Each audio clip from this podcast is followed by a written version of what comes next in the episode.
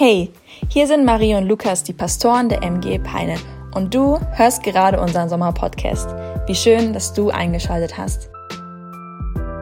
Wir hoffen und beten, dass du ermutigt und herausgefordert wirst, deinen Glauben im Alltag zu leben. Los geht's mit dieser Episode. Genauso heißt in der Bibel, ich rede von dem siebten äh, Urenkel von, von, von Adam. Ähm, und ist es so, über hier noch wissen wir, eigentlich nicht wirklich viel von der Bibel her.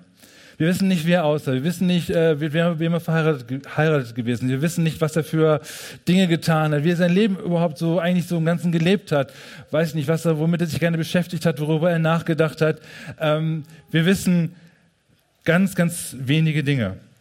Also von hier noch halten vier Bibelverse, wer das für, für sich nachschlagen möchte. 1. Mose 5, 18 bis 24, da taucht er zum ersten Mal auf. Dann im Hebräer 11, Vers 5 wird über ihn was gesagt und in Judasbrief, Verse 14 und 15 und natürlich da, ähm, ich weiß nicht, bei Lukas oder bei Matthäus ein Geschlechtsregister, wo das aufgeführt wird von Jesus, da taucht er auch nochmal auf. Ich lese aber 1. Mose 5 heute hier, Vers 18, ab Vers 18. Und Jared lebte 162 Jahre, da zeugte er den Henoch. Und Jared lebte, nachdem er den Henoch gezeugt hatte, noch 800 Jahre und zeugte Söhne und Töchter. Und die ganze Lebenszeit Jareds betrug 962 Jahre und er starb. Und Henoch lebte 65 Jahre, da zeugte er den Methuselah. Und Henoch wandelte mit Gott 300 Jahre lang, nachdem er den Methuselah gezeugt hatte und zeugte Söhne und Töchter. Und die ganze Lebenszeit Henochs betrug 365 Jahre. Und Henoch wandelte mit Gott und er war nicht mehr, denn Gott hatte ihn hinweggenommen. Also der letzte Vers, Vers 24, ist der zentrale Vers, in den es heute Morgen gehen sollte. Ich lese ihn noch einmal vor.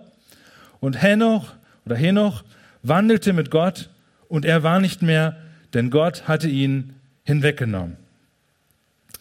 Also je nach Bibelübersetzung von den Deutschen nehmen oder anderssprachige, da heißt es äh, hier noch, lebte mit Gott, er lebte in Gemeinschaft mit Gott, er lebte eng mit Gott. Ähm, in den deutschen Bibeln findet ihr meistens das Wort hier noch wandelte. Ne? Und ähm, egal wie wir das nun letztendlich übersetzen, äh, ganz präzise übersetzen, deutlich ist, dass Henoch ab einem bestimmten Punkt in seinem Leben eng mit Gott zusammenlebt oder ganz nah bei Gott war. Und was können wir von unserem ich muss sagen, das Wort Superheld finde ich ein bisschen schwierig, weil kein Mensch sollte als Held bezeichnet werden, weil wir alle Sünder sind. Ähm, aber wir wissen, was wir meinen, also Leute, die besonders herausragen aus der Bibel. Ähm, und dazu habe ich uns, für was hier noch angeht, drei Punkte mitgebracht. Und das erste, der erste Punkt lautet, geh mit Gott, wenn er dich ruft. Das zweite, geh mit Gott und lebe nach seinem Willen. Und drittens, geh mit Gott und lebe ewig. Fangen wir an, geh mit Gott, wenn er dich ruft.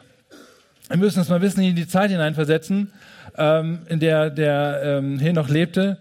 Ähm, es war die Zeit nach dem, nach dem ähm, Sündenfall, wo die ersten Menschen im Paradies gefallen waren, von, von der Frucht gegessen hatten, gegen Gott ähm, rebelliert hatten, ungehorsam waren und Gott sie aus dem Garten Eden vertreiben musste. Er das Gericht über die Menschen gab, dass sie sterben mussten. Und ähm, wenn man das so liest, ja, die Menschen sind in der Zeit richtig alt geworden. Ne? Die Atmosphäre, die Erdatmosphäre war noch eine ganz andere. Und es ist interessant, wie präzise die Angaben auch sind, die Jahresangaben. Ähm, das sind nicht irgendwie so fiktive Zahlen, nach die sind ein bisschen älter geworden, sondern das sind ganz exakte Jahreszahlen, wie alt die geworden sind.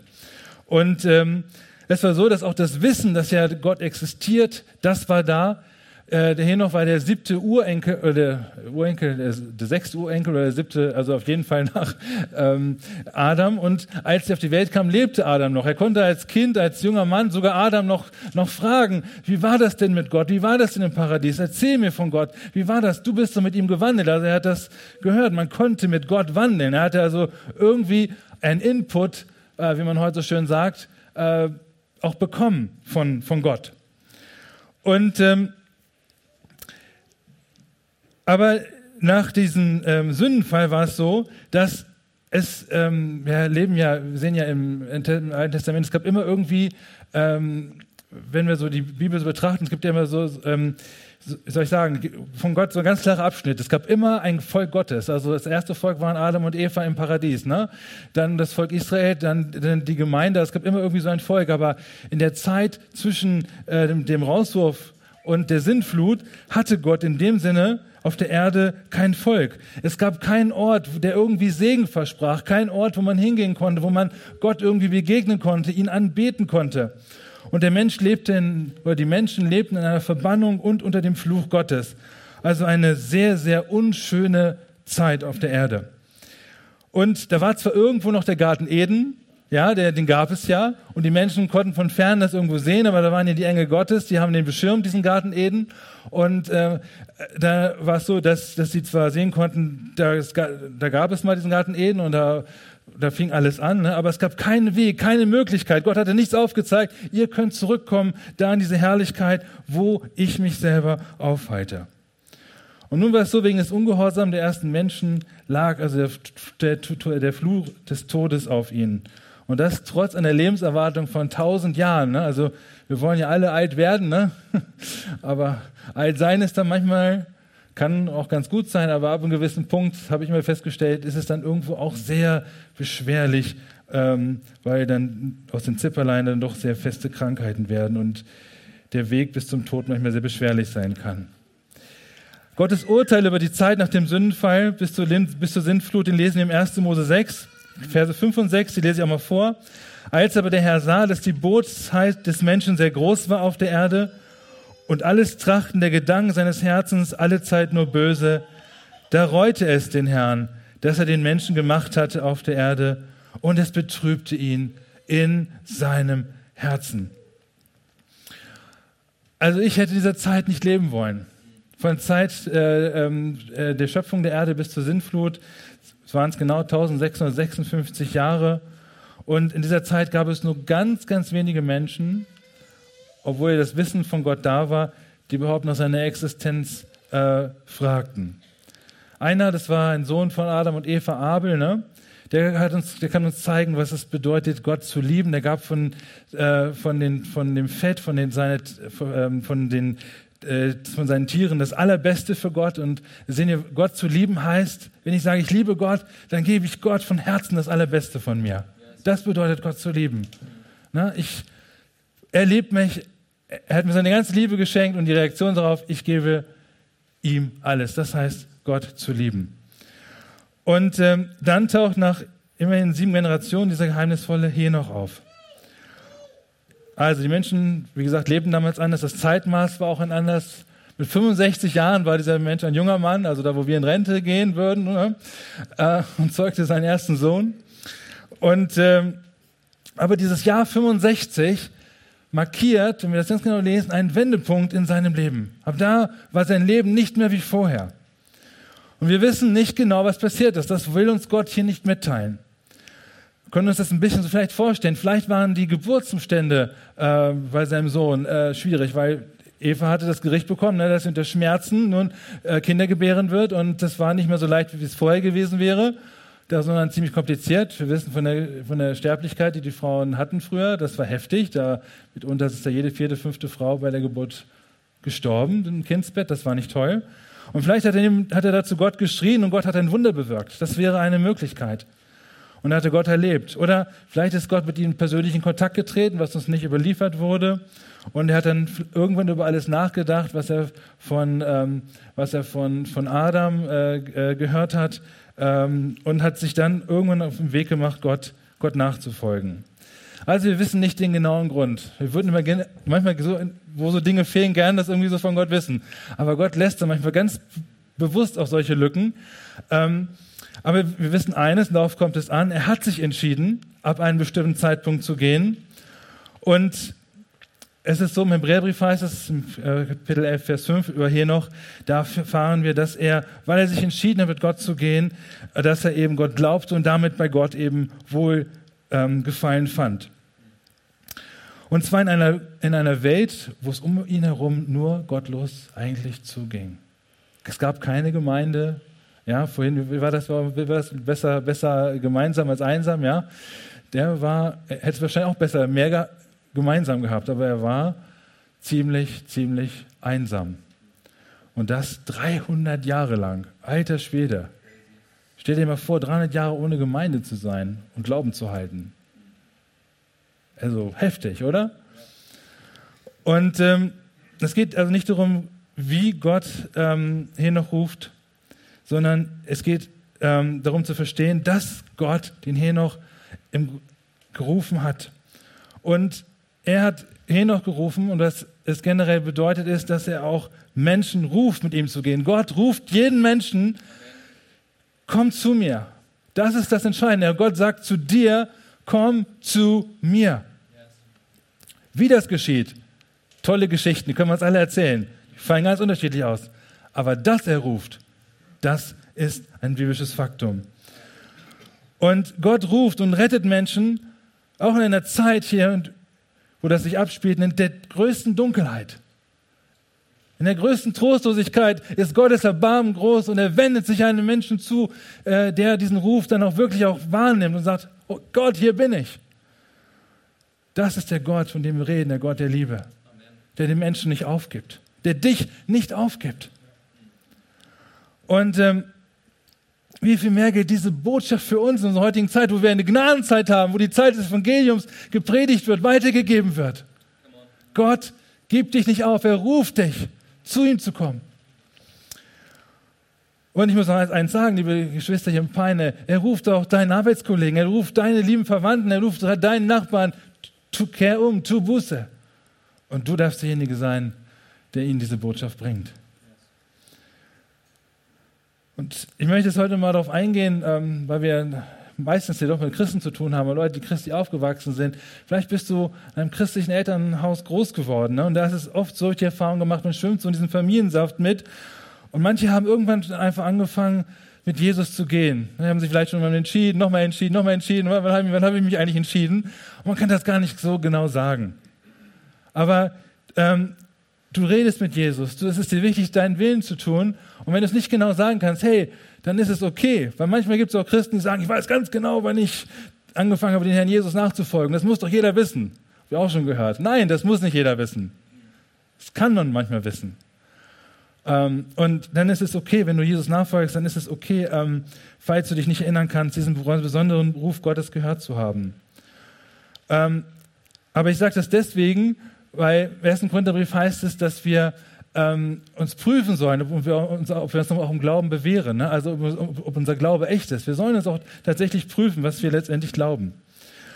Aber vielleicht ist es auch so, du bist vielleicht auch in einem frommen Elternhaus aufgewachsen und letztendlich weiß aber keiner so richtig, wie es in einem aussieht. Ich würde so gern wissen, wie sieht es in meinen Kindern aus, ja? ist der Glaube meiner Kinder auch echt oder was ist das für ein Glaube? Aber das kann ich nicht. Und keiner weiß jetzt endlich, wie es wirklich in dir aussieht. Und vielleicht kämpfst du mit Sünde, vielleicht fragst du dich, äh, Mensch, was ist eigentlich mit mir los? Sie reden mal von Gott und von Jesus und so, aber ich habe das selber noch nicht erlebt. Aber man hat, baut so eine richtige Mauer auf, das gibt es auch. So solche, solche Leute gibt es in, in Gemeinden. Und es kann sein, dass du heute Morgen hier sitzt und sagst irgendwie, ähm, ich gehe nicht wirklich mit Gott. Aber das ist dann auch eine gewisse Drucksituation, weil man ja so eine Fassade hat und alle denken, dass das dann mit Gott geht. Und dann will ich dir eins sagen, hey, wenn du, wenn du weißt, dass du noch nicht mit Gott gehst, äh, dann ist es besser, es einfach ehrlich zu sagen und sagen, ich möchte diesen, diese, diese Decke weg, wegreißen, ich möchte zu Gott kommen. Gott ruft dich dann auch auf, kehre um, sei ehrlich. Das ist Gnade und er will dir neues Leben schenken. Und für alle Menschen, die wir als Gemeinde hier ansprechen wollen, gilt im 2. Korinther 5, Vers 20, da heißt es, so sind wir nun Botschafter für Christus. Und zwar so, dass Gott selbst durch uns ermahnt. So bitten wir nun stellvertretend für Christus, lasst euch versöhnen mit Gott. Wow, ich darf hier, äh, hier, hier, hier stehen und ich darf dich aufrufen. Ja, ich darf dich sogar stellvertretend für Gott bitten. Hey, Gott bittet dich. Der lebendige Gott, der Himmel und Erde gemacht hat, der bittet dich sogar. Warum bittet er dich? Nicht, weil er es nötig hat, weil er seine Liebe dich sieht in deiner Verlorenheit und er bittet dich, kehre um, komm zu mir.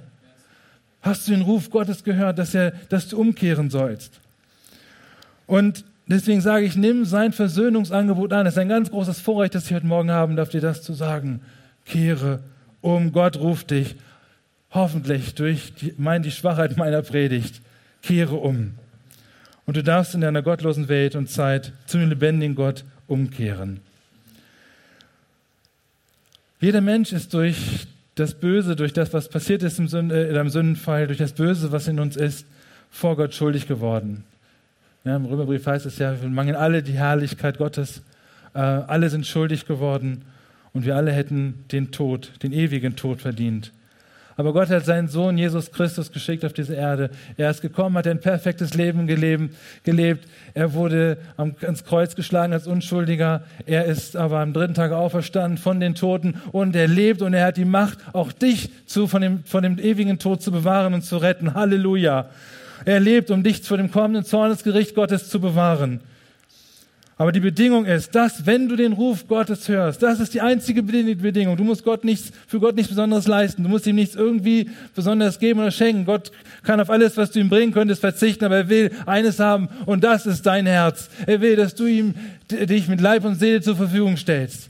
Das ist die Bedingung dass du von deinem alten Leben umkehrst. Du bist in eine Richtung gelaufen du bist voll in die falsche Richtung gelaufen. Jetzt wendest du dich in die andere Richtung zu Gott hin und gibst, lebst mit ihm. Das ist die Bedingung. Vertraue dich dem Herrn Jesus Christus an. Er ist ein fantastischer Retter. Gehe mit Jesus Christus. Er ruft dich heute Morgen, wie vor vielen tausend Jahren der Henoch gerufen hat. Er wusste, da ist jemand. Wir wissen, dass die alten Propheten und die Erzväter, ja, sie alle wussten, da ist jemand, da ist jemand, der wird mich irgendwie erlösen, ja, nicht daran glaube. Sie konnten es noch nicht, sie konnten es irgendwie von Gott irgendwie wissen, aber sie haben ihn noch nicht wirklich, äh, dieser sagen wir, den Schlüssel, den wir heute haben, den wir durch sein Wort kennen, nämlich Jesus Christus, konnten sie noch nicht wirklich sehen, aber er hat schon geglaubt. Was für eine Gnade. Und was für eine Gnade ist es, dass wir heute wissen dürfen, es gibt jemanden, der darf, der will dich retten und du darfst dich ihm anvertrauen. Deswegen geh mit Gott, geh mit Jesus. Und wenn du mit Gott gehst, das erfahren wir ja auch hier aus dem Bibelvers, wie kann das Gehen mit Gott praktisch aussehen? Und da sind wir im zweiten Punkt, geh mit Gott und lebe nach seinem Willen. Die Frage ist ja, was will Gott von mir? Also ich muss ehrlich sagen, die Frage stelle ich mir irgendwie zumindest unbewusst fast täglich. Ähm, vielleicht ist es ein Zeichen dafür, dass ich die Bibel noch zu wenig kenne. Äh, aber ich frage Gott ganz oft so, Herr, was soll ich jetzt tun? Ne? Was soll ich machen? Das ist ja so ein innerliches, äh, stummes, äh, stilles Gebet. Und ähm, dann gibt es aber noch eine speziellere Frage. Gott, was hast du mit meinem Leben vor? Was soll ich tun in meinem Leben? Und wenn mir in den ganzen Jahren so im Gemeindedienst so eines aufgefallen ist, dann es gibt manchmal wirklich Christen, boah, die haben so einen Druck in sich, die sind so unzufrieden oft auch, weil sie darauf warten und meinen, Gott hat einen ganz speziellen Ruf für ihr Leben und er muss sich diesen, diesen Ruf muss er doch irgendwie doch auch mal zeigen. Und äh, es ist keine Frage, wenn man zum Beispiel an sich geistliche Gaben entdeckt, Gott hat mich befähigt und du darfst diese Gaben ausleben in der Gemeinde und du siehst, wie Gott sogar das vielleicht sogar segnet. Hammer, oder? Das ist total toll, für Jesus einfach auch unterwegs zu sein, mit der Gabe zu dienen, die er dir gegeben hat. Das ist was ganz, ganz Tolles. Oder auch zu sehen, wie Gott dich in bestimmten Situationen schon gebraucht hat oder dich vielleicht sogar aktuell gebraucht. Das ist super. Ähm, aber wir sehen über Henoch. Und ich fragte Henoch Gott, hey Gott, hast du einen ganz speziellen Willen für mein Leben? Vielleicht hat er es gefragt, ich weiß es nicht, aber anscheinend war das hier nicht so der, der, der Schwerpunkt. Ähm, Gott hat ihn weder aus seinem Umfeld gerissen. Er hat ihn auch nicht irgendwie jetzt gesagt, jetzt, oh, einer folgt mir nach, ich mache ihn jetzt vielleicht zum König über all diese bösen Menschen, damit er den allen zeigt, so, jetzt müsst ihr so und so leben. Nee, wir lesen von all dem nichts. Henoch lebte nach der Geburt seines ersten Sohnes und äh, nach der Hinwendung von Gott also noch genau 300 Jahre. Und es heißt hier bei ihm, und er zeugte Söhne und Töchter. Das ist so ein Nebensatz, den ich so klassischerweise mal so äh, einfach so ja, drüber weglese. Aber wenn man mal drüber nachdenkt, was das eigentlich heißt, ähm, so im Gebet vielleicht drüber nachzusinnen, also gut, erstmal die Vorstellung, 300 Jahre zu leben noch und Söhne und Kinder zu zeugen, auch Hilfe, ne? Also unser Zeitfenster für diese Sachen sind vielleicht so 15, maximal 15, in ganz seltenen Fällen 20 Jahre, also ich sag mal so 5 bis 10 Jahre ist vielleicht so der normale äh, Turnus, ne? Und ähm, Aber unabhängig davon, dass die Menschen zur Zeit Henochs rund zehn Jahre länger, äh, zehnmal so, äh, so lange lebten wie wir, hatte Gott ähm, doch eine ganz spezielle Aufgabe für Henoch. Soll ich dir sagen, was? Ein, ein, ein, in Anführungszeichen ein normales Leben zu führen. ein ganz normales Leben zu führen.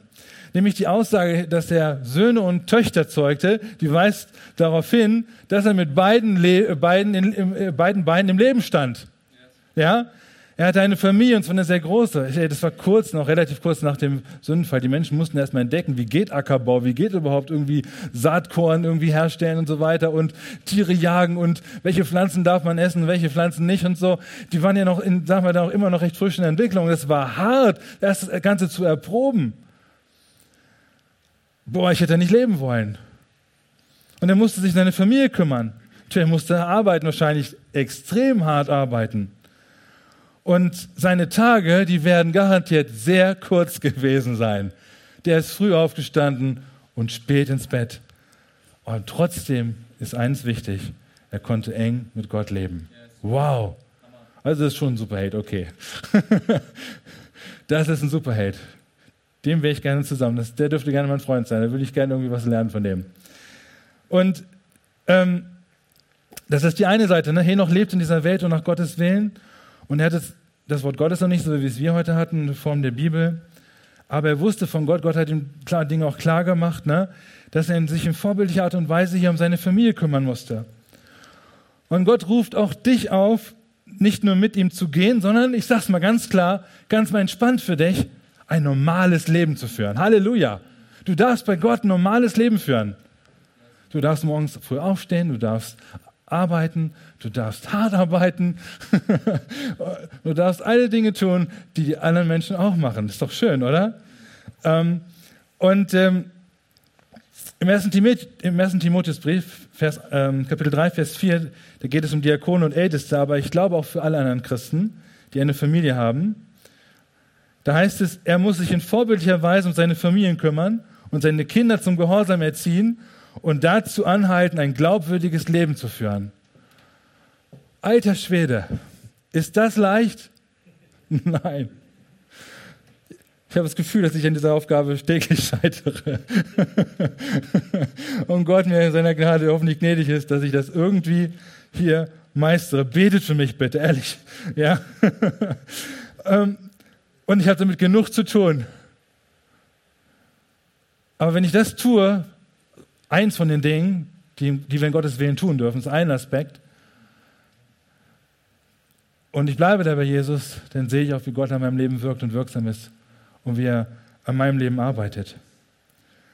Aber Gott wollte von Henoch, dass er dieses harte Leben lebt.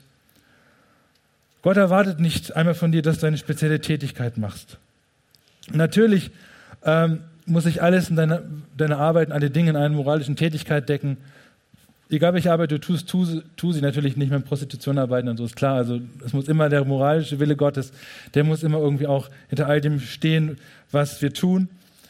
Aber in zum Beispiel ähm, Kolosser war das, ne? in Kolosser 3, Vers 23, da heißt es, worin auch immer eure Arbeit besteht, worin auch immer, völlig egal. Hauptsache, es ist in Gottes moralischen Willen. Tut sie mit ganzer Hingabe, denn letztendlich dient ihr nicht Menschen, sondern dem Herrn. Also,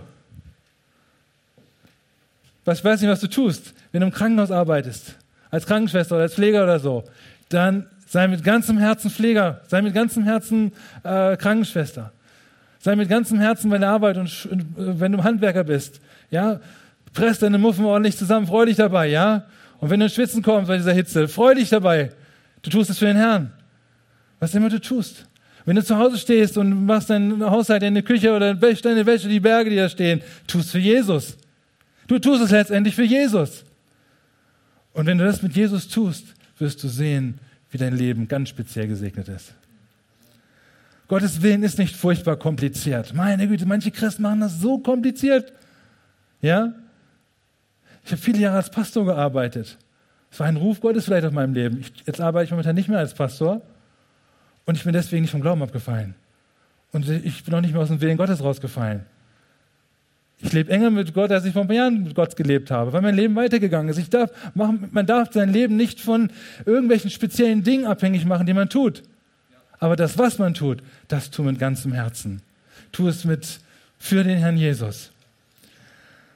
Und ähm, worin immer auch deine Aufgabe besteht, tu es. Und ich möchte auch mal sagen, wir gerade sind hier gerade so ein bisschen Erziehungsding, jetzt bin ich auch selber Vater und so. Ne, jungen Leute, ihr Kinder, ne, steht im Epheserbrief, glaube ich, ja, steht im Epheserbrief, ähm, hört auf eure Eltern, ja. Das ist nicht immer toll. Das ist auch nicht immer leicht, den Eltern zu gehorchen. Aber es ist der Wille Gottes für euer Leben. Hört auf eure Eltern. Und ihr werdet sehen, wenn ihr auch da Jesus Nachfolgendes tut, dass ihr werdet gesegnet sein. Tu alles für den Herrn Jesus. Und sei dankbar. Und das bedeutet, mit ihm zu gehen. Mit Gott zu wandeln, mit ihm eng zu gehen. Das wäre auch nochmal so ein Aspekt, den kann ich heute noch anreißen. Das ist nämlich auch mit gemeint. Das ist leider immer das Blöde, dass man so vieles aus seinem Predigtmaterial immer wegschmeißen muss am Ende. Aber es bedeutet auch letztendlich, wenn wir es hier sehen, es bedeutet heilig zu leben, abgesondert zu leben. Das ist der andere Aspekt. Also ein normales Leben zu leben, wie die anderen Menschen auch aber abgesondert zu sein. Du musst abgesondert sein. Du musst in gewisser Weise heilig leben, dich nicht mit dem Schmutz äh, der, der, Welt, ähm, äh, äh dich damit mit, mit auch äh, zu, zu beschmutzen, damit zu machen. Ne? Und ähm, das ist die andere Seite der Medaille. Und aus den Biografien der Bibel und von allen Menschen, von denen es überliefert ist, den wir kennen, die vielleicht auch Vorbild hier in dieser Gemeinde sind, ne? die lange mit Jesus leben und dass sie, wo wir wissen, dass sie lange mit dem Herrn Jesus gelebt haben oder leben, da wissen wir, dass sie irgendwie dann ganz anders doch handeln und denken äh, wie ihr Umfeld.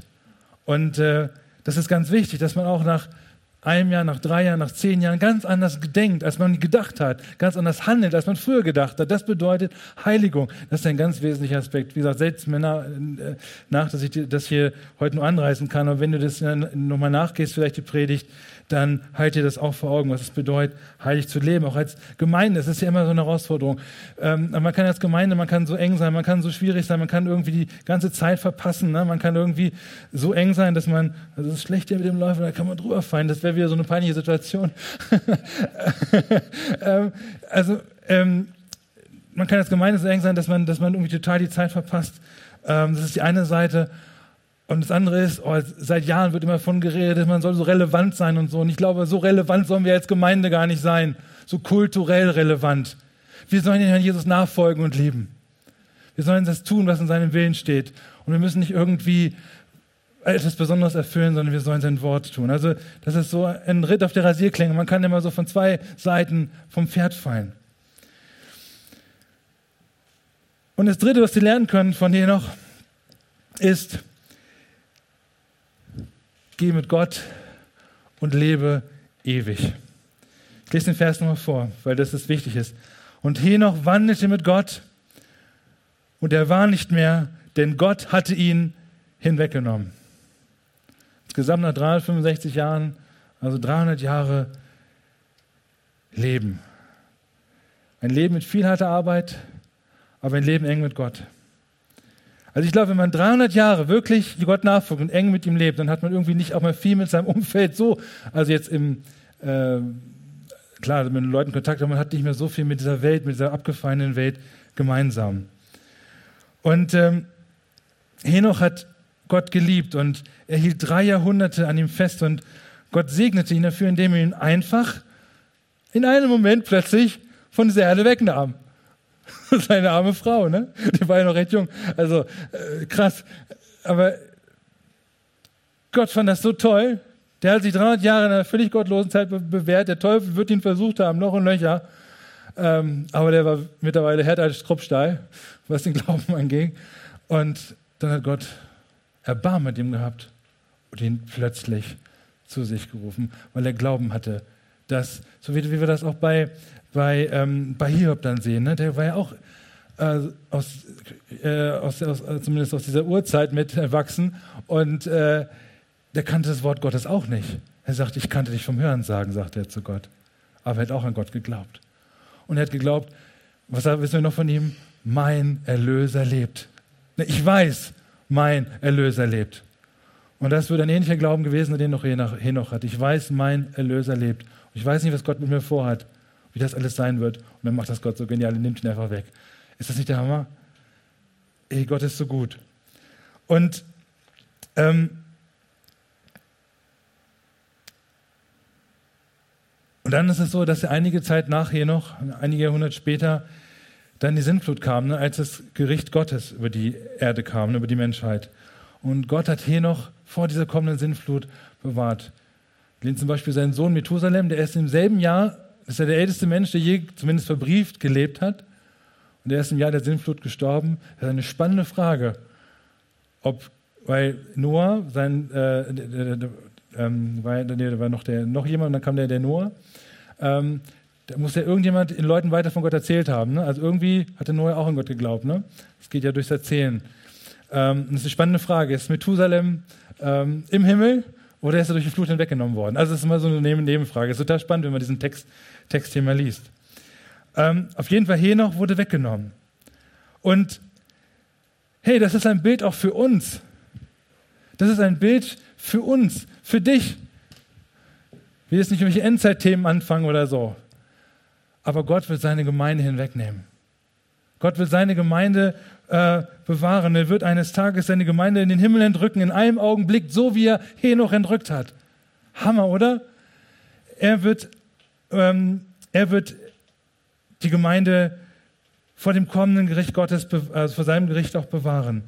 Sag mal, wenn der Schall der himmlischen Posaune ertönt, na, dann wird Gott alle Christen, die in, die, oder alle Menschen, die in Glauben an Jesus Christus gestorben sind und alle, die dann noch leben, zusammenbringen, zusammenfügen in einem Moment. Das lesen wir ja ähm, äh, im, äh, im äh, Thessalon, ersten, ersten Thessalonicher Brief, dass er die Gemeinde zusammenbringt und dann wird das, Gott, das Volk Gottes für alle Zeit vereint sein, für alle Zeit beieinander sein. Ist gut, ne? Okay, alles klar. das ist der Hammer, oder? Ich kann mir das, das, das, ich glaube das. Ich glaube das. Und ich glaube, dass das der Jesus sagt, weil das müssen wir dazu sagen. Wer mich glaubt, der wird leben, auch wenn er stirbt. Wer mich glaubt, wird leben, auch wenn er stirbt. Das ist ein, für einen normalen Menschen ist der Satz widersinnig. Wer mich glaubt, wird leben, auch wenn er stirbt. Das heißt, wir müssen vielleicht, wenn wir nicht entrückt werden, ja, leiblich sterben. Aber in dem Moment, wo wir sterben, hat der Tod, er hat schon jetzt keine Macht mehr über uns. Er hat jetzt schon keine Macht mehr über uns, der Tod. Der Tod ist hinweggenommen. Wir werden nicht in eine Dunkelheit hinabgehen, sondern wir werden direkt zum lebendigen Gott gehen und darauf warten, dass wir unser, unseren Ewigkeitsleib bekommen. Aber wir werden bei Jesus sein. Wenn du heute stirbst, du wirst bei Jesus sein. Halleluja. Wenn du mit ihm gehst, Entschuldige, das ist ja der Titel der Predigt. Geh mit Jesus oder geh mit Gott, ne? Und wenn du mit dem Herrn Jesus gehst, dann wirst du bewahrt werden vor dem kommenden Zorn des Gericht Gottes über diese Bosheit der Menschen. Und wie gesagt, jetzt ist noch Gnadenzeit. In Römer 8, Vers 25 heißt es, wenn wir aber auf das hoffen, was wir nicht sehen, so erwarten wir es mit standhaftem Ausharren. Wir können es noch nicht sehen, was sein wird. Wir können es im Glauben schauen. Wir können es in unserem Inneren wissen wir das. Weiß ich, mein Jesus lebt. Weiß ich, ich bin errettet. Weiß ich, ja, aber einen Zweifel. Ich weiß, manche hat auch Zweifel, ne? Ich bekomme auch manchmal die Zweifel. Bin ich auch ganz ehrlich. Ich brauche auch noch ein paar hundert Jahre, bis ich so, so bin, wie, wie, wie Henoch war, ja? Nein, aber ich weiß es, weil der Geist Gottes es mir sagt. Er sagt mir, ich bin sein Kind.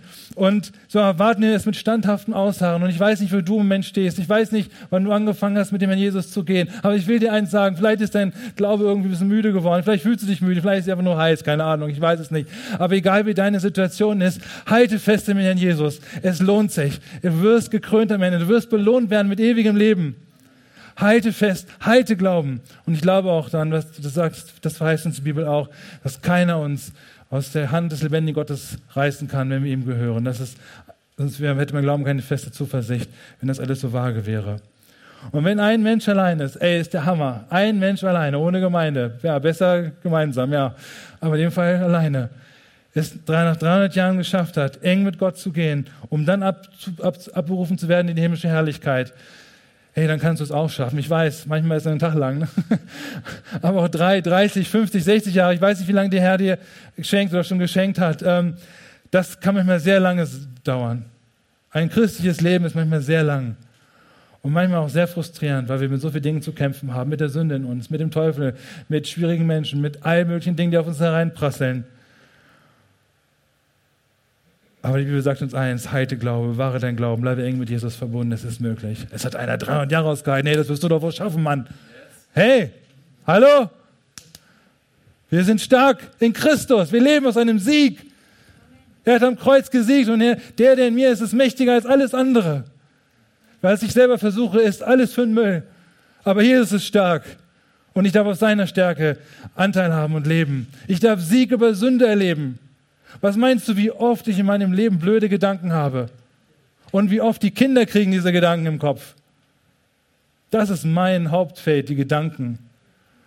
Und ich darf zu meinem Jesus gehen und sagen, Jesus, ich lebe aus deinem Sieg und darf erleben, wie diese Gedanken fortgehen und verschwinden und darf fröhlich meines Weges gehen. Das ist die Kraft Gottes in, in unserem Leben, dass wir nicht an irgendeinen Gott glauben, der uns irgendwie ein bisschen mehr hilft, wenn wir mal einen Parkplatz brauchen oder sonst was, sondern der uns wirklich zur Seite steht, der uns wirklich verändert, der uns heiligt, der uns verändert, der uns zu einem anderen Menschen macht, als der, der wir gewesen sind. Auch wenn unsere Persönlichkeit natürlich immer noch ein bisschen ist, so wie Gott uns gemacht hat. Aber ich bin nicht mehr der, der ich vor 25 Jahren gewesen bin. Halleluja.